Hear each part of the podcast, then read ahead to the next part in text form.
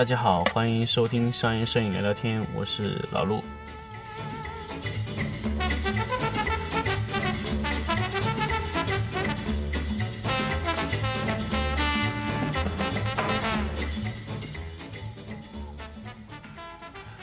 那么上一期节目呢，跟大家聊了聊这个光心控制的。其实说白了呢，还是关键在于，不是我们说是我们怎么样去用这个功能，关键是在于我们的器材上有没有这个功能。说到底还是这么回事情。那么这一期咱们再进阶一点，再聊一聊一个新的功能，叫什么呢？叫色温调整功能。啊，这个功能呢？在现有的灯光系统上都是没有的，只有一个品牌有这个功能，就是布朗。布朗的最顶级的 Scar 电箱，呃，Scaro 没有，要 Scaro S 才有，要一千六百焦耳和三千两百焦耳那批电箱有这个功能，叫色温偏移调整功能。那么这种功能是什么用的呢？就是可以把你的灯光在某一个范围内直接调高七百 K 或者调低七百 K。就整体可以调这么大的一个范围，所以呢，这个这是一个比较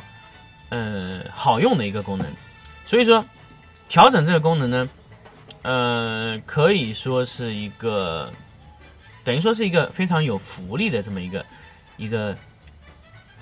功能，但是仅仅只有布朗去生产这个功能，而且这个电箱非常贵，要十几万买一个电箱。其他所有的电箱、所有的灯头都没有这个功能，只有布朗有这个功能。那这个功能怎么用呢？这个功能的意义在于什么地方？很多的布朗的用户啊，包括嗯正常的摄影师都是没有这个概念的。那么在说这个功能之前。我们来聊一聊一个叫什么的功能呢？叫神牛 AD 六百 Pro 的那个叫 M Color 色温恒定模式的这个功能。这个功能呢，其实和这个色温偏移补偿 有点类似。如果你有这个技术，你往上做色温漂移，呃，色温偏移的就存在一定的空间了。首先。我们要把色温控制在一个呃非常恒定的区间以内，比如说色温控制在上下五十 K，像现在这个 AD600 Pro，呃，老陆经过重新测试以后，AD600 Pro 的色温漂移只有一百二十 K，那么一百二十 K 就是一个非常适合做色温偏移的空间。打个比方，如果我往上飘了四百 K，但是你的因为你的色温全程稳定性不好。所以你的偏移往上或者往下偏移就没有意义。如果你的色温本身不能做在正负五十以内，你根本就没有意义去做色温漂移，因为你本身就在漂移，本身亮度就在漂移。那么色温恒定模式利用的原理就是通过控制色温维稳在一个范围之间之内的补偿色温丢失的那个部分。来达到你想要控制的一个色温恒定区间以内，那么 M Color 模式就可以，呃，充分的利用 RA，就闪光灯的整个显色指数区间范围全部可以利用到，而且能把色温控制在一个非常稳定的空间里面。所以你在做色温偏移的这个功能之前，你必须完整完整的把色温恒定模式。解决。那么现有色温恒定模式，很多的嗯神牛的一些老的一些玩家啊、用户啊，都会觉得神牛突然特别不厚道了，出了一个 M Color 功能的这个 AD by Pro，居然要卖五千块钱。但是老实说呢，这个功能其实并不是说这么坑，因为首先你要把灯光控制在一百二十 K 以内，是一个非常奇葩的一个一个功能。这个一百二十 K 的色温漂移，简直就是说，根本就是无法做到的。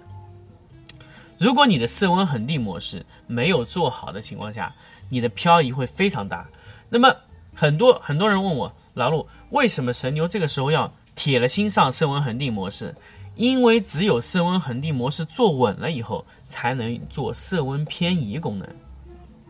什么是色温偏移功能呢？比如说我们一个灯现有出厂是五千四百 K，啊，时间长了以后呢，灯管慢慢慢慢的老化，可能到五千五、五千六，这个时候我通过减两百 K，又可以得到和出厂的时候一模一样的色温。当然我是要明确知道我这个灯光现在偏移在什么位置了，那用色温表是可以测量出来的，所以我们可以通过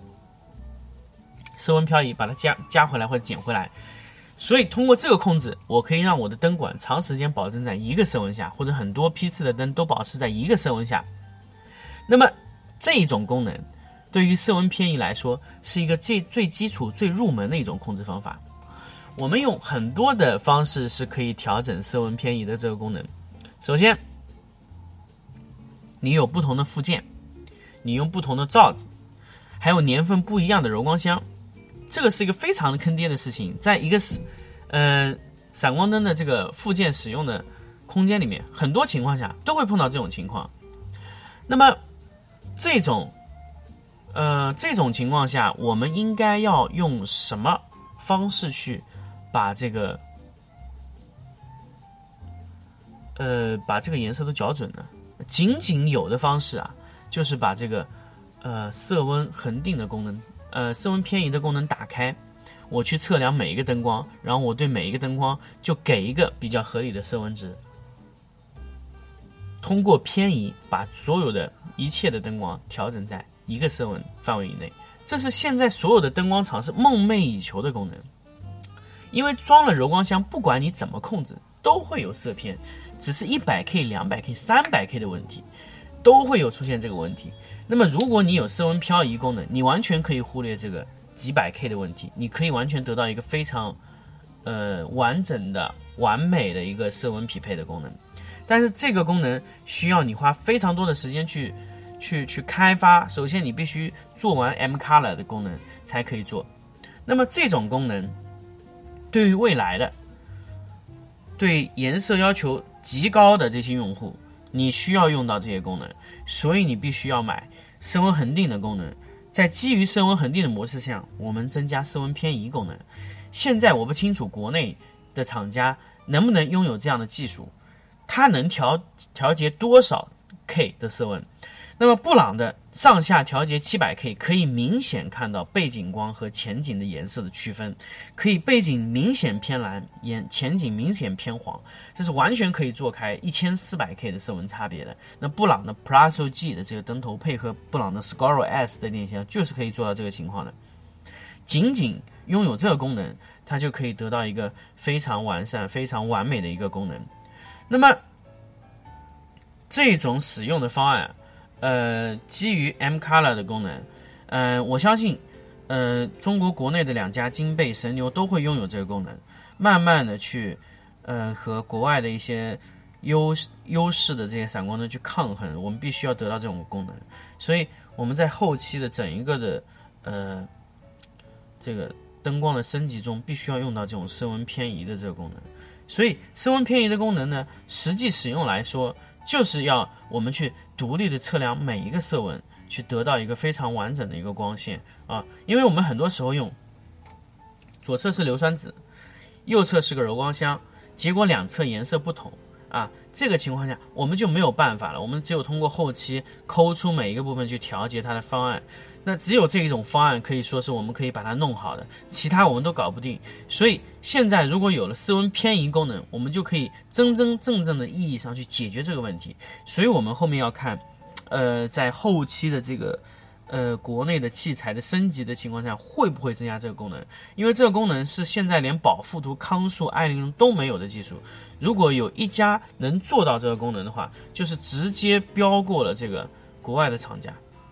啊。现在唯一，呃，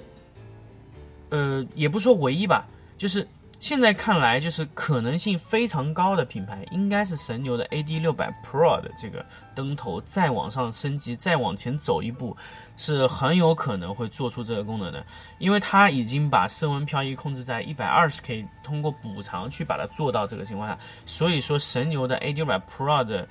针对这个色温控制的这一块。会做的非常好，但是金贝的做法呢，它可能不一定会去做这个色温偏移的这个功能。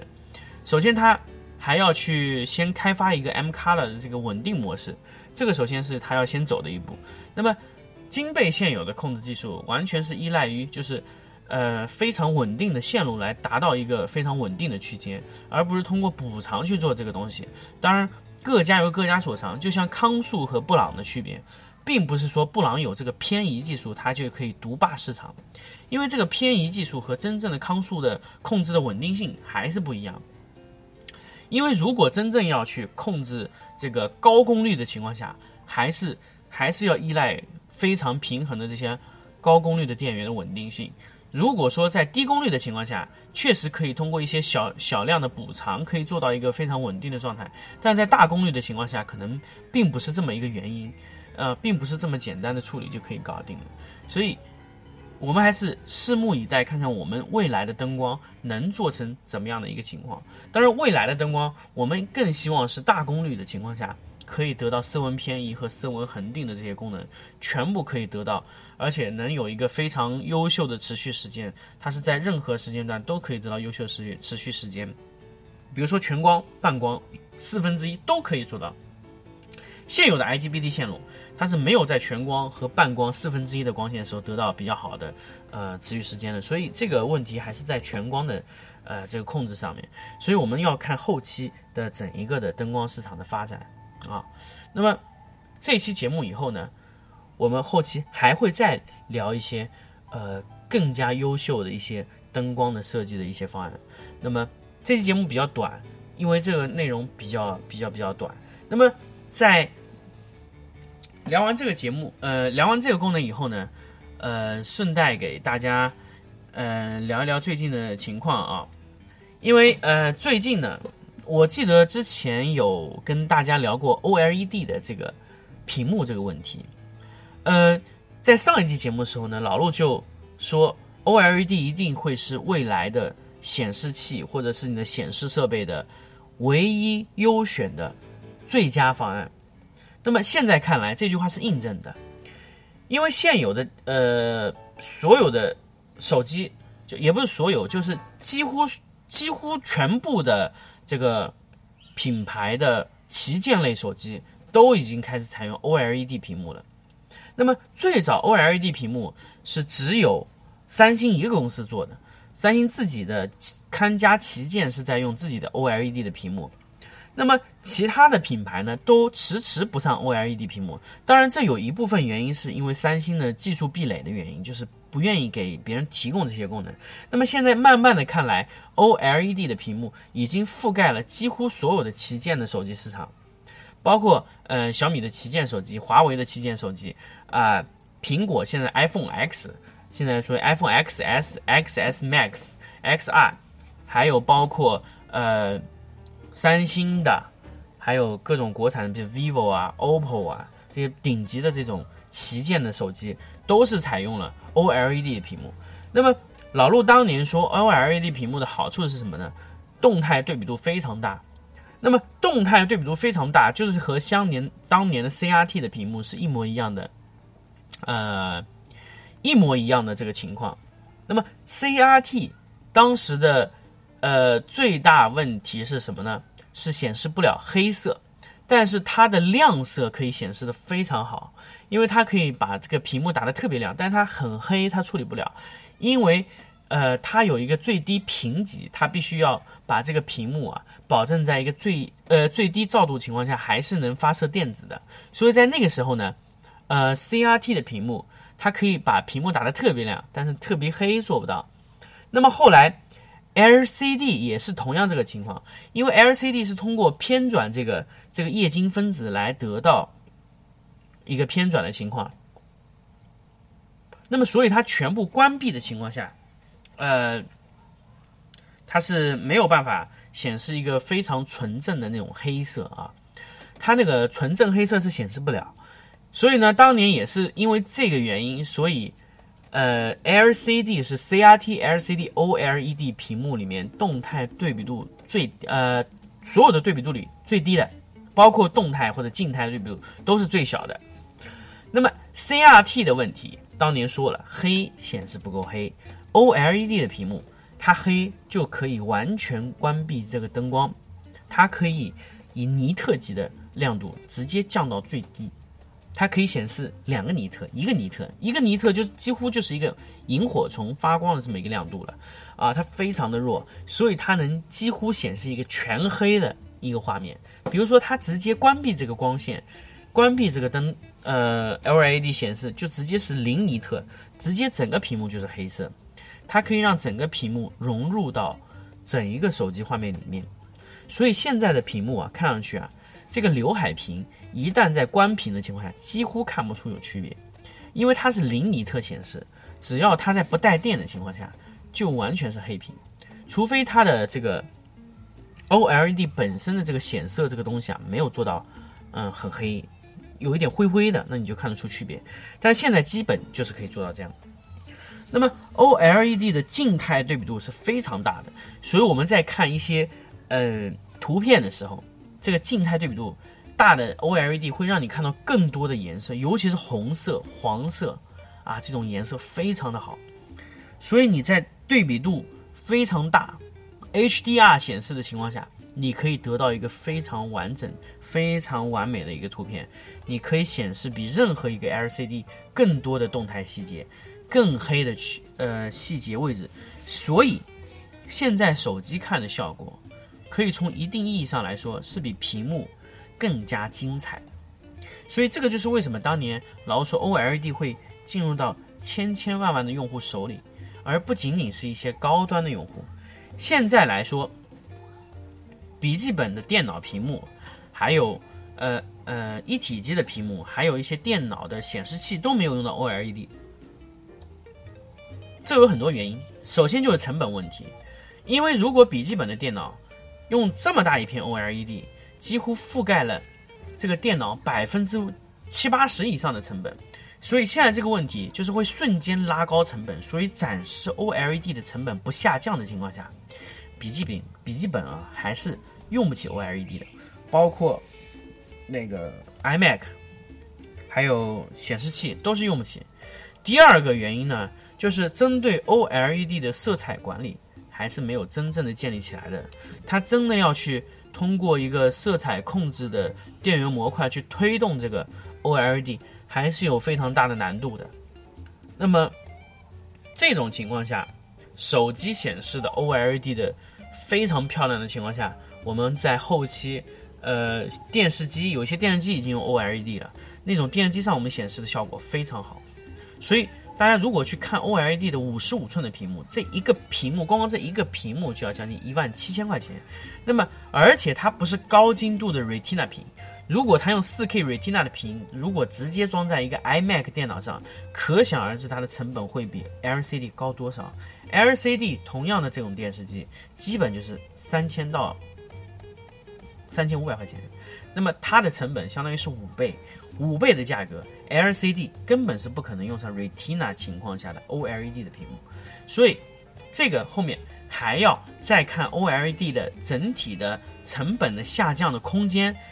OLED 的能下降的空间，完全就在于手机能卖出去多少。如果手机能卖出去非常多，那么 OLED 的成本能直线下降，因为大量的手机都采用 OLED 的屏幕的话，那么后来很快。屏幕啊，这这这些 OLED 的屏幕会用在这个笔记本电脑上面，而且可以用曲面的笔记本，啊，这种情况都是有可能产生的。这种电路板柔性的电路板完全可以做到，呃，曲面的电脑完全是弯形的柔性的电脑都有可能做到。那么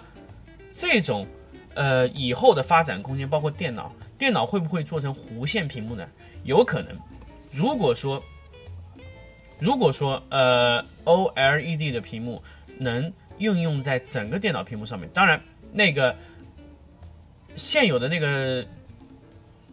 苹果笔记本的 Touch Bar 是使用 OLED，因为它非常小，那块屏幕非常小，那屏幕非常小，所以它用得起。但是它如果整一个屏幕全部变成弧形的，呃，用玻璃基基材的，直接贴上这个 OLED 的话，这个成本还是非常高的，而且包括你的 OLED 坏点率非常大。比如说你一个屏幕有一个坏点，你这个电脑是买回家呢还是不买回家呢？如果你介意这个坏点，那成本就是非常高。如果你不介意，那么你就会在电脑上产生一些花点，那些花点是你接受不了的。啊，就是坏点这种情况。那么，所以大家都希望得到一个完美的屏幕的情况下，这个成本是很难降下来的。所以后期 OLED 的屏幕。把这个成本直线下降是它一个唯一的方向，所以刚好在这期节目呢，也跟大家聊一聊这个屏幕 OLED 最后的发展。那所以经过一年，可以说一两年，老年可老陆可能在一两年前说过这个问题，呃，可能这节目是可能一年或者两年前有说过这个 OLED 的这个问题。那么现在再来说 OLED 呢，确实是，呃，现在来看 OLED 的显示效果是非常好的，仅仅就是说有一个成本问题。但是 OLED 现在用到现在，它还有一个非常大、非常大的一个问题是什么呢？烧屏。如果你的 OLED 长时间显示一个画面，容易在画面上留下一个残影。所以用笔记本电脑的时候啊，你你的一些图标的位置，如果不是经过经常的变换，如果长期停留在一个画面下，容易引起烧屏。那么三星的手机和 iPhone X 都出现了这个问题，呃，三星的稍微少一点。那么 iPhone X 就是明显在下面 Dock 栏就会出现明显的这个呃烧屏的情况，因为它这个 Dock 栏不会动啊，长时间不会动。那么现有的一些三星的手机，它三星早期也有烧屏，因为后来三星发现烧屏情况呢，他知道它从硬件上是解决不了这个问题。那么它只能从软件上去解决，那它怎么处理呢？让那些呃 dock 这些按钮啊，每隔十分钟或者十五分钟随机的调整一下位置。那当然不是很大调整啊，就是往左上偏移一点或者往右上偏移一点，让整个画面啊稍微有些运动，让它不是完全停留在一个位置上啊，尽量的偏移一些位置，尽量调整，不停的偏移一些位置，让它做一些明暗，让它不会直接烧那个屏幕位置。所以，OLED 最大的问题还不一定是成本，还有一些软件的优化。我们现在用 LED、OLED 还不知道它的性能和它的脾气，不知道这个屏幕啊和 LCD 相比，哪一些习惯我们是在用 OLED 上是不能有的。比如说，以前我们用 CRT 用的这个屏保是吗？那么我们用 LCD 以后呢，我们不用屏保，直接关屏幕。因为你不停的去做屏保的话，它那个液晶的这个疲劳度还是一直做着，所以我们现在如果液呃液晶的保护屏幕啊，几乎都是直接关屏，直接把屏幕关掉变黑，让它整个就不工作。这个情况下是最舒服的，对于 LCD 来说，是一个完全最舒服的一种休息状态。那么如果说你还是像屏幕这样不停的漂移啊这样的情况，这种其实对它的屏幕的损伤程度还是非常高的。那么 OLED 呢，同时兼具 CRT 和 OLCD 的两种缺点，它不能长时间不动，啊，长时间不动它也非常吃力。如果在短时间内反复的像，呃，反复的像这个，呃，这个这个这个这个 CRT 一样这样不停的调整，又增加它疲劳度，所以它不仅有 CRT 的缺点，还有 LCD 的缺点。当然，它的优点很明显，就是刚才老陆说的之前提的 OLED 都是优点，但是它这两个缺点是我们现有很难去弥补的。我们现在唯一的方案就是说，直接它的屏保最好的效果就是把整个手机或者说整个 OLED 屏幕全部关闭，全部变黑色，这样对 OLED 的休息是最好的。但是它在点亮的情况下，它非常非常的缓慢，所以你不能瞬间响应。瞬间唤醒 OLED，就是从黑的直接到白的这种响应，那是对 OLED 最大的损伤。所以 OLED 的显示的情况，我们在点亮这个手机的情况，大家可以看啊，如果一个完整的保护手机，它会把 OLED 慢慢的点亮，而不是瞬间的啪一下就点亮，它会有一个过渡，但是那个过渡很短暂，你眼睛看不到。但如果你用高速摄像机是可以拍到，它是一个短暂的、很短暂的缓冲点亮过程，不像 LCD，LCD 它是整个屏幕点亮，因为它是一个背光板。它直接点亮没有关系，它背光板长时间是发着光的，直接只要液晶偏转就可以，所以它的效果和这个 OLED 点亮的情况是完全不同。